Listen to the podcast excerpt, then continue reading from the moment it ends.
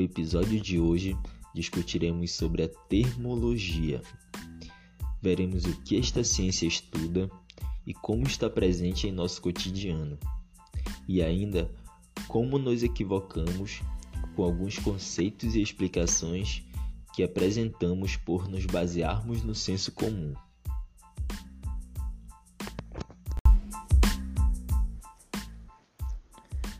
A termologia estuda as leis que regem as relações entre calor, trabalho e temperatura, e também as transformações sofridas pela energia.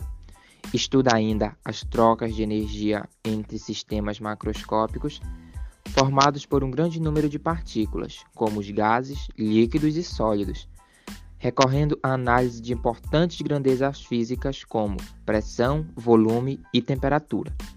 Comumente, no dia a dia, utilizamos termos próprios da termologia e termodinâmica, no entanto, de maneira equivocada, deturpando o conceito fisicamente definido. Um exemplo disso é o conceito de calor, que trataremos posteriormente. Neste episódio, apresentaremos alguns conceitos que são a base da termologia, além de uma situação do cotidiano, abordando a explicação do senso comum e a explicação fisicamente embasada.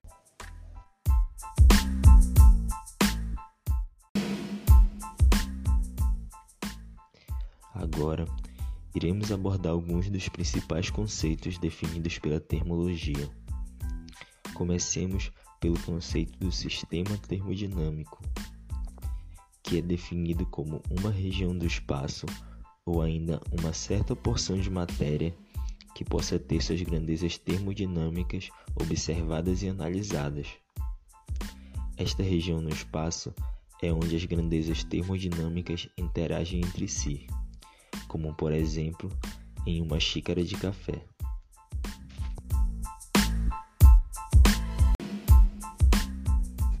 Temos ainda o conceito de temperatura, que nada mais é que a expressão macroscópica do movimento oscilatório de todas as partículas que compõem o sistema termodinâmico. Em outras palavras, entendemos a temperatura como a energia cinética média dos átomos e moléculas que constituem um corpo.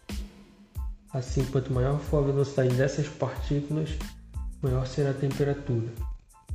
Então, temperatura tem a ver com que a energia cinética das partículas, e no nosso senso comum é o que chamamos de quente e frio. É, dizemos que estar quente nos baseando em uma temperatura de referência mais baixa e o contrário para o frio. No entanto, na física precisamos de um conceito bem definido, não apenas de quente e frio por isso a definição de temperatura.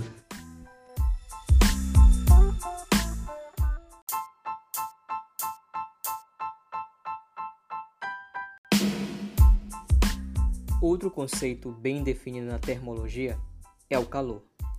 Trata-se da energia térmica em trânsito, motivada pela diferença de temperatura entre dois corpos. O calor é a energia térmica que passa de um corpo com maior temperatura para outro com menor temperatura. Somente há calor quando há diferença de temperatura. No senso comum, no dia a dia, emprega-se o termo calor como se fosse algo que pudesse ser contido. É comum ouvir ou até mesmo dizermos estou com calor ou está muito calor. Isso para nos referirmos à sensação térmica. No entanto, deveríamos utilizar o conceito de temperatura, o que usualmente dizemos quente ou frio.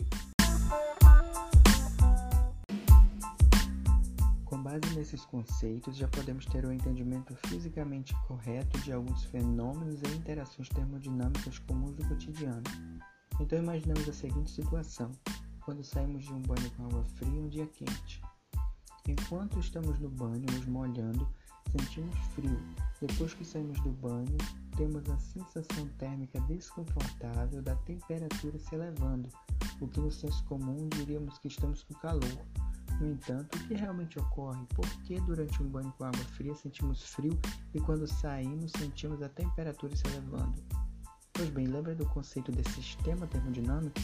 Pois é, nosso corpo interagindo com a água é um e também interagindo com o ar do ambiente exterior também é um sistema termodinâmico. Quando estamos nos molhando em água fria, temos a sensação térmica de frio, pois nosso corpo está com temperatura mais elevada que a da água, então há calor. Lembra, calor é a energia térmica em trânsito do corpo de maior temperatura para o corpo de menor temperatura. Então perdemos essa energia térmica para a água, o que diminui nossa temperatura. Aí dizemos que sentimos frio.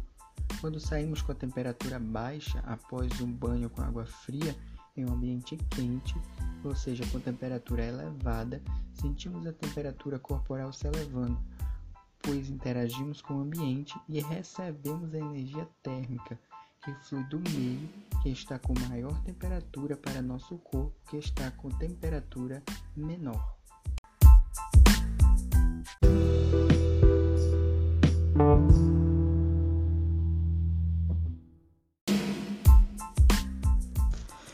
Frente ao que se discutiu hoje, percebemos que utilizamos conceitos físicos da termologia em nosso cotidiano.